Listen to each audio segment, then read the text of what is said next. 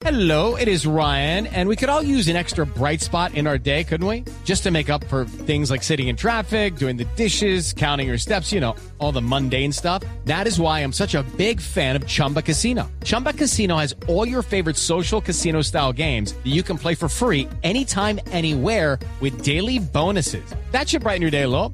Actually, a lot. So sign up now at chumbacasino.com. That's chumbacasino.com. No purchase necessary. BGW. Void were prohibited by law. See terms and conditions. 18 plus. En Blue Jeans, empecemos con pie derecho. Bueno, Natalia, con pie derecho. Bueno, yo tengo una buena noticia para las personas que sufren de colesterol, que Oiga, son muchas. Y que no necesariamente son gordas, ¿no? y que no necesariamente son gordas. Mm. Además, sí hay que hacer un llamado para que se hagan los exámenes porque eh, el colesterol alto está siendo cada vez más presente Mm. y la gente no se da cuenta y eso puede tener eh, consecuencias eh, bastante negativas. Pero la noticia para ellos es que las estatatinas, que son uno de los fármacos más formulados en el mundo porque son los que ayudan a disminuir los niveles del mal colesterol y que ayudan a prevenir también otras enfermedades, son eh, digamos, los productos ópticos óptimos para prevenir también enfermedades cardiovasculares y derrames. Hay que decir, María Clara, que las estatatinas siempre han estado rodeadas de una polémica debido a los efectos secundarios. Varios estudios científicos señalaron últimamente que el consumo de esta droga podría provocar diabetes, pérdida de memoria, dolores musculares e incluso cataratas en los ojos. De hecho, si usted bien recuerda, la Agencia de Alimentos y Medicamentos ordenó en el 2012 incluir una etiqueta en la que se informa a los consumidores de todos estos riesgos que conllevaba su uso. Pero un análisis exhaustivo de 16 investigadores sobre este tema y que fue publicado por la revista Mayo Clinic Proceedings reveló que toda esa información que por tanto año creímos los colombianos por tanto tiempo no tiene ningún asidero. Ah, Según los autores del trabajo, eh, no hay ninguna relación entre el uso de las estatatinas y la pérdida de memoria y otros tipos de disfunción cognitiva. no, eso está como el cuento del tomate. Que ¿Qué por, pasó con el no, tomate? que por mucho tiempo se dijo que el tomate evitaba el cáncer de próstata y que no sé qué, y ahora nada. Y ahora nada. Écheselo a la ensalada y coma de lo rico. ya. Ah, bueno, aquí es, los que estaban preocupados porque las estatatinas que les ayudan a controlar su colesterol les iba a dar pérdida de memoria, diabetes y otra cantidad de enfermedades, es falso. Por el contrario, esta, esta droga puede proteger contra la demencia cuando se toman durante más de un año, pues disminuyen 29% el riesgo de sufrir la enfermedad. Así que los que tengan colesterol, a cuidarse, a comer poco huevo, dicen, y a tomarse la yema sin decía, ningún problema. de la yema decía aquí nuestro eh, dietista, Ay, nuestro entrenador puertorriqueño, sí, Sí, sí, sí. José Rode- José Fernández, José Fernández puertorriqueño que estuvo acá que decía, cómanse la clarita de huevo. ¿Ustedes han hecho el ensayo? Ay, Sí. no. No. Sí, no, Clara, delicioso. ¿No se nos nota? Ah, parece Natalia. no, es delicioso. Yo hice el picadito que él dijo del pimentón, la cebolla, el tomate con la sola. Claro que sí me va a pesar como con la yema, ¿sabe? Ay, Tanto niño muriéndose de hambre. además que la parte más rica. Ay, sí. Pero bueno, no. Yo hice el ensayo un día con los cuatro huevos. nada más rico. Son cuatro huevos, ¿no? Las cuatro, la- Uy, para los cuatro adultos. yemas que uno bota. No, no, sí son cuatro yemas que... No, pero se pueden usar en postres. Para quien no sabe, por ejemplo... Cuatro un años de vida sin leche, colesterol, ¿no? Eh? Cuatro, eh, el flan de leche y todos esos postres que son como, como tan ricos en su textura, son No, pero le va llenos de la yema. dieta, María Clara. ¿Ah? La, por la mañana las cuatro, las cuatro claras así, Mm. blanquitas sin la yema. Mm. Y por la tarde el postre que No, hizo con yo- las yemas. No, usted sabe que desde que yo supe cómo se hacía ese postre, no soy capaz de comérmelo. Ah, no, ¿por No. qué? No, me parece muy pesado. Tiene mucha yema, solo yema, no clara. Entonces, uy, me parece, no sé, pero es una impresión mía, no soy capaz de comérmelo. Pero, pero me hice el batidito, quiero decirles que delicioso. Por si lo quieren ensayar. Por ahí vi un artículo. Y queda, ¿Cómo? sí, queda, Salvando vidas. salvando vidas. Y queda uno llenísimo. Por ahí vi un artículo de una empresa de Cali Ajá. que está comercializando las yemas. Y entonces hacen como unas lonchas, como unas eh, tajadas de queso. ¿Ha visto las tajadas de queso sí. como en una bolsa? Bueno, hacen ¿Pero lo mismo, clara? pero con clara de huevo. Ah. Y las y le ponen unos saborizantes. Claro. Entonces saben a jamón o saben a otros, eh, o tiene otros sabores diferentes, digamos. Ah.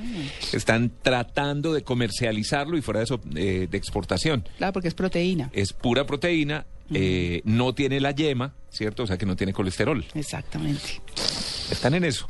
Bueno, claro que es que imagínese una changuita no. con huevo sin la Yo sí yemita, no voy por ese lado. unos pericos sin la yemita, unos huevitos fritos, No. tostadita la clara y la yemita.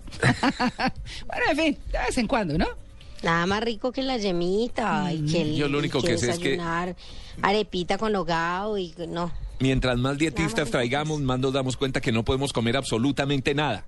Todo hace daño, todo es malo, todo. Entonces, No, los excesos son malos, es lo Uy, que sí.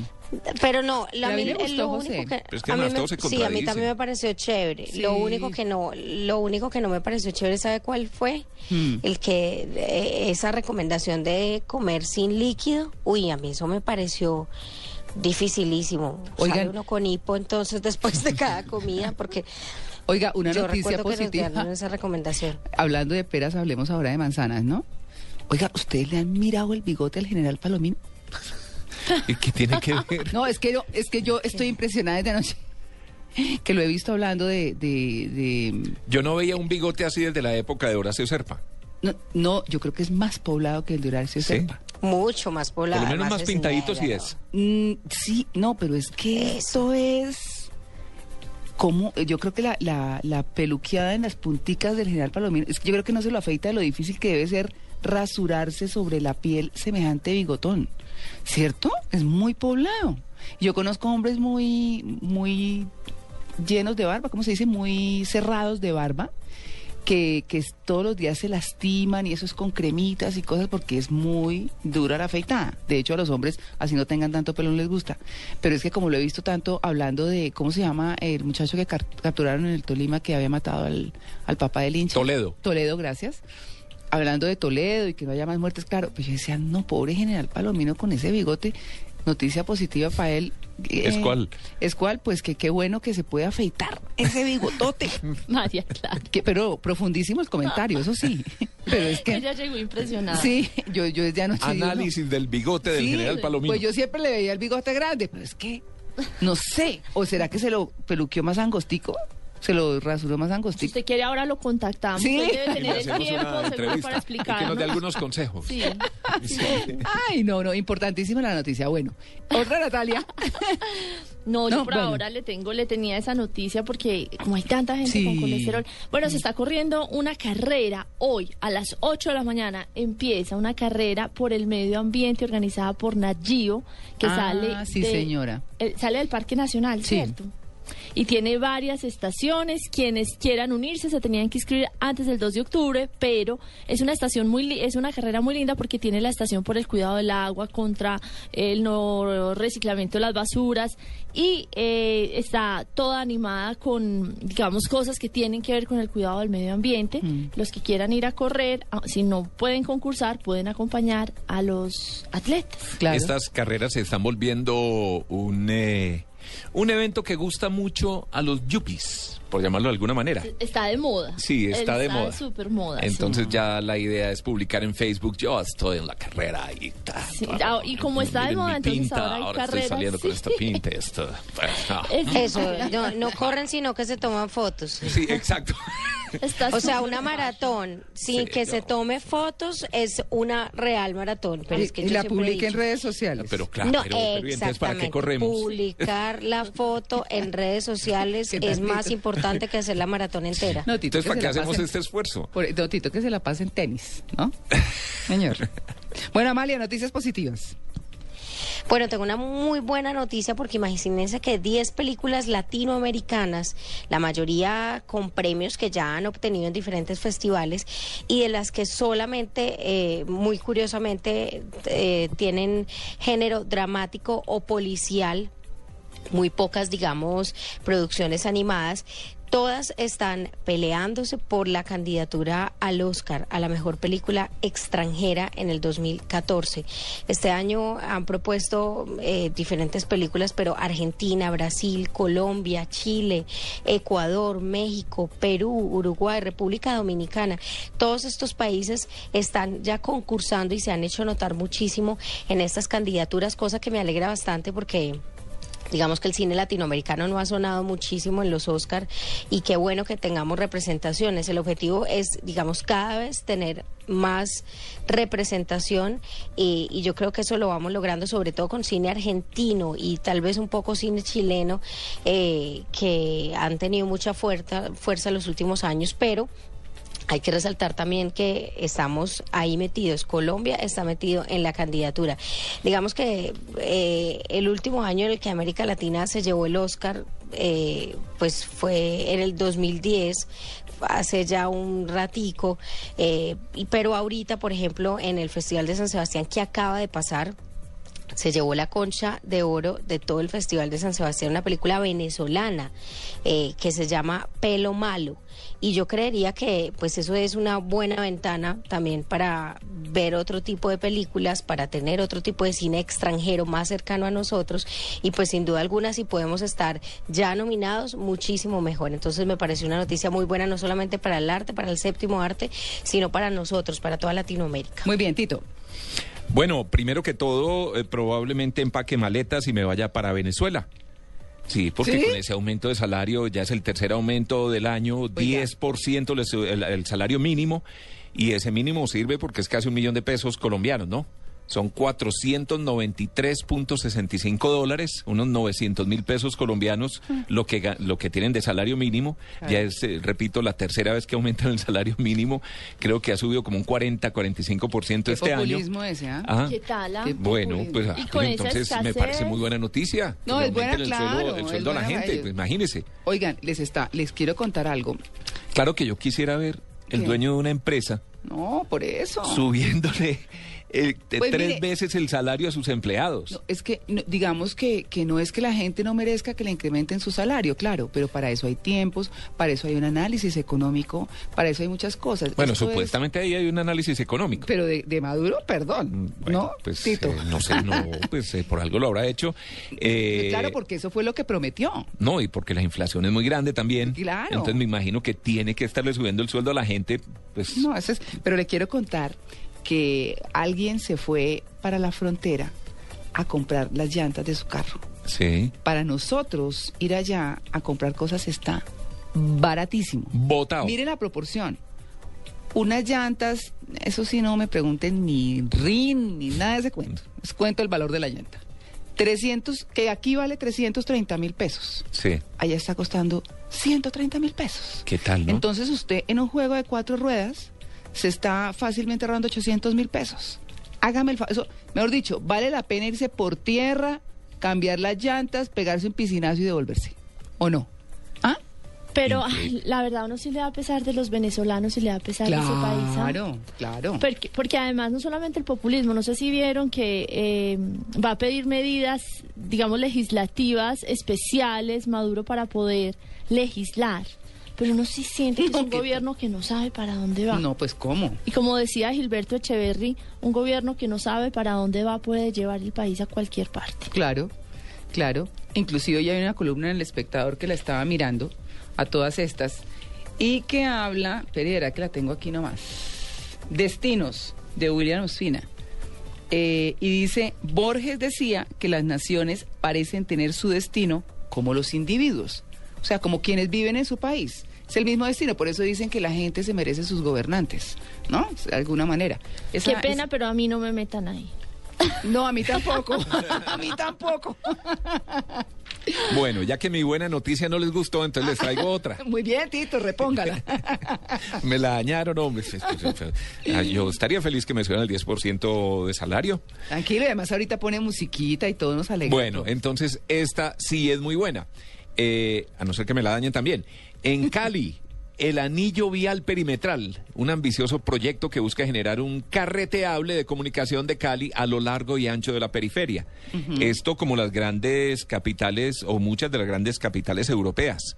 No sé si han visto que tienen una vía periférica. Bueno, eh, Natalia que vivió en París debe haber conocido la periférica, o las dos, ¿no? Porque una interna y una externa. México también las tiene, Ciudad de México. México, Roma la tiene, Sí. bueno, las, las grandes ciudades. Se oxigena mucho. Aquí se habla, por ejemplo, aquí hay una vía circunvalar, pero que no es circunvalar. Realmente vas por los cerros, pero no circunvala la ciudad. Eh, bueno, pues Cali va hacia allá, buscan mejor la- mejorar la movilidad de la ciudad, que por tamaño y población requiere de una infraestructura, eh, infraestructura vial que permita organizar su crecimiento dinámico. Eh, es un proyecto, pues, de esos grandes eh, una alianza público-privada en la que el contratista pone la plata. Se ha previsto que la única fuente de ingresos para el proyecto será por medio de peajes y estos se comenzarán a cobrar una vez se haya completado la obra de cada tramo. Son varios tramos. eh, se estima una inversión de 1.225 millones de dólares, es decir, 2.25 billones de pesos colombianos. Es una mega obra pero es una muestra más de cómo Cali está saliendo adelante, ¿cierto? Está mostrando grandes obras, está cambiando esa cara que tuvo en años anteriores eh, para convertirse en, eh, como lo es en este momento, pero mucho más allá, en una de las ciudades más importantes del país. Sí, chévere, ¿no? Es Bien por los caleños. Claro. Claro, Muy bien buenísimo. por los caleños. Buena noticia, Sí. Tito. ¿Es así? Claro. Ah, bueno, muchas gracias. Bueno, hay, otra, hay otra que quiero traer también, que es eh, el Festival de Jazz de Monpós. Ayer lo habíamos mencionado, Ah, sí, ¿cierto? Vanessa está allá y todo. Vanessa de la Torre está allá. Hoy originará el programa desde allí, el programa que viene a continuación después de las 10 de la mañana. Ya se realizó la primera parte, la mística Plaza de Santa Bárbara que es el ícono representativo de Monpós, sirvió de escenario para hacer que la primera noche del Festival de Jazz se vistiera de gala. Lo que no sé es qué tipo de público asiste a este festival. No sé si sea un evento abierto para el pueblo, para la gente en general, o si es para una élite o simplemente para los amantes del jazz.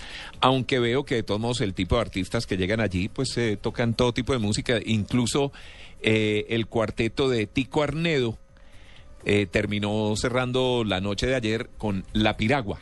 Me imagino que una versión jazzística. Mm. Sí, ah, pero lindo, ¿cierto? debe haber sonar. sido Debe haber sido bien chévere. No, ¿quién no se sabe la piragua? Bueno, Sí. por lo menos de nuestra época. Estuvo el eh, violín mágico de Alfredo de la Fe, que dijo, quien no conoce a Monpox no conoce el país. Y ese se quedó aquí, ¿no? Alfredo de la Fe, Sí, En claro. Cali, creo que vive. él. Así es. Mm. Estuvo viviendo una época en Medellín, ahora creo que está viviendo en Medellín Cali. también, sí. Exactamente. Bueno, esas eh, algunas noticias buenas. creo. Bueno, Muy yo- buenas. Yo quiero, yo quiero cerrar con que este próximo 10 de octubre, en el Planetario Distrital, eh, se va a estrenar la película Girl Rising, ¿no? Ah, Que es sí. bellísima. Sí, sí, sí. En el marco de la celebración Del también Día de la interesante Niña. del Día de la Niña. Claro. No, me, pare- me parece súper chévere. Pero la película de qué se trata? La película, mire, eh, las voces, Natalia, eh, las eh, hacen nada más y nada menos que Meryl Streep, Anne Hathaway eh, y Salma Hayek. Eso recrea la historia de nueve niñas de diferentes partes del mundo que superan las adversidades de sus contextos, pues las realidades que se viven en el mundo, ¿no? Y pues gracias a la fortaleza de sus espíritus y al poder transformación del, transformador de la educación, pues salen adelante, pero cuentan, son esas historias duras, pero con final bonito, interesante, de, de personas que salieron adelante. Ay, María Clara, recuérdenos, ¿la presentan cuándo y en dónde? El 10 de octubre, pal- Planetario Distrital. Es en el marco de la campaña Por Ser Niña. Eh, ay, no, me parece chéverísimo, ¿no? Es una buena Deberíamos de noticia. ir, sí. Deberíamos ir. ¿Le, Hagamos le plan, dejo una más? ¿Ah? ¿Le dejo una más? ¿Una de cierre? Yes. Una buena noticia, dentro de un par de semanas se va a abrir en el Museo Británico, allá en Londres, que es un lugar emblemático, casi infaltable para cualquier turista que pase por Londres, se va a abrir la exhibición Más allá del Dorado, Poder y Oro en la antigua Colombia. Ah, qué bien. En una muestra del Museo de del Oro que llega a Londres. Los curadores empezaron hace más de una semana a trabajar en la instalación de las piezas de oro enviadas desde aquí, desde Colombia. Y el London Evening Standard, que es uno de los periódicos eh, tradicionales de Londres, dice, los mejores trabajos que son anteriores a la invasión española al continente son tan valiosos que fueron traídos en vuelo business class desde el Museo de Oro en Bogotá con guardias de seguridad individuales en aviones de American Airlines. Ellos nunca les quitaron la vista durante el trayecto de 5.200 millas. Bueno, el otro fin de semana Buena estamos muestra, de fiestas en Girardot, me está acordando Fiestas en Manolito. Girardot, sí, sí claro, turismo. allá se nos va carito. Sí, Carito Ah. nos va de rumba ya. Sí, que nos recibe y todo. Sí, no podemos irnos Sí. de todos de corresponsal. Vamos. Cla- pero claro. En vestido de baño y Con todo. el chingue. Con el chingue, pues. La toalla y el jabón al lado. no, buenísimo. Miren, otra noticia positiva. Fundación Sanar, la Fundación Sanar, alcanza y supera el Guinness Uy, sí. World Record con 156 toneladas de tapas plásticas en 8 horas. Lo vi en televisión. Ay, pero buenísimo. Es que ahora Impresionante. 500 niños y niñas colombianos que están diagnosticados con cáncer están más cerca de transformar el sentido de su vida, pues, pues, bueno, porque van a recibir el cuidado integral de esa enfermedad. Esa recolección de tapas plásticas de la Fundación Sanar no, no para con este logro. La organización va a seguir con esta tarea, eh, pues para ayudar a los niños que tienen cáncer, que tienen posibilidad. Pero sobre todo una cosa, María Clara, con, un, con unos objetos que uno ni los mira, los tira a la basura, que son las tapitas plásticas de las botellas. Oye, ¿sabe que yo Ah. conocí una historia muy, muy linda? Eh, la esposa de Carlos Caballero Argáez, que es pues, un empresario muy importante de este país, mm, tuvo cáncer linfático. Y siempre que le ponían la quimioterapia quedaba un poquito de, de- del líquido que le aplicaban. Mm, y ella contaba que alguien le dijo un día, ¿usted tiene algún inconveniente? Porque como eso es tan costoso, no, de dárselo a alguien que necesita exactamente esa ca- cantidad. Hay un niño. Dijo, no, pues claro, dénselo al niño. Ella se curó, le dio el, el, eh, medicamento al niño y nunca volvió a saber del niño. Al cabo de los años, el niño sí supo quién le había donado esa medicina y se lo encontró.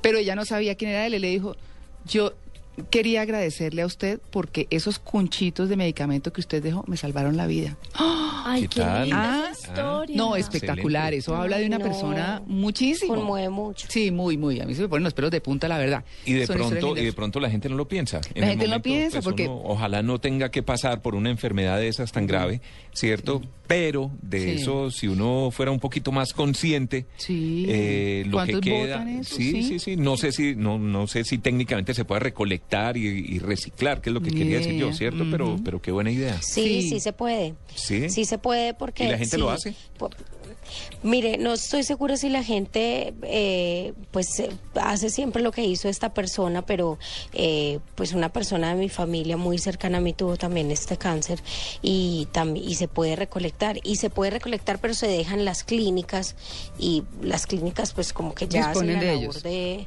Sí, disponen como de, de ese tema, pero la verdad es que sí, pues o sea, siempre queda y sí se recolecta. Claro. Bueno, ahí está ese ejemplo. Están en esas noticias positivas.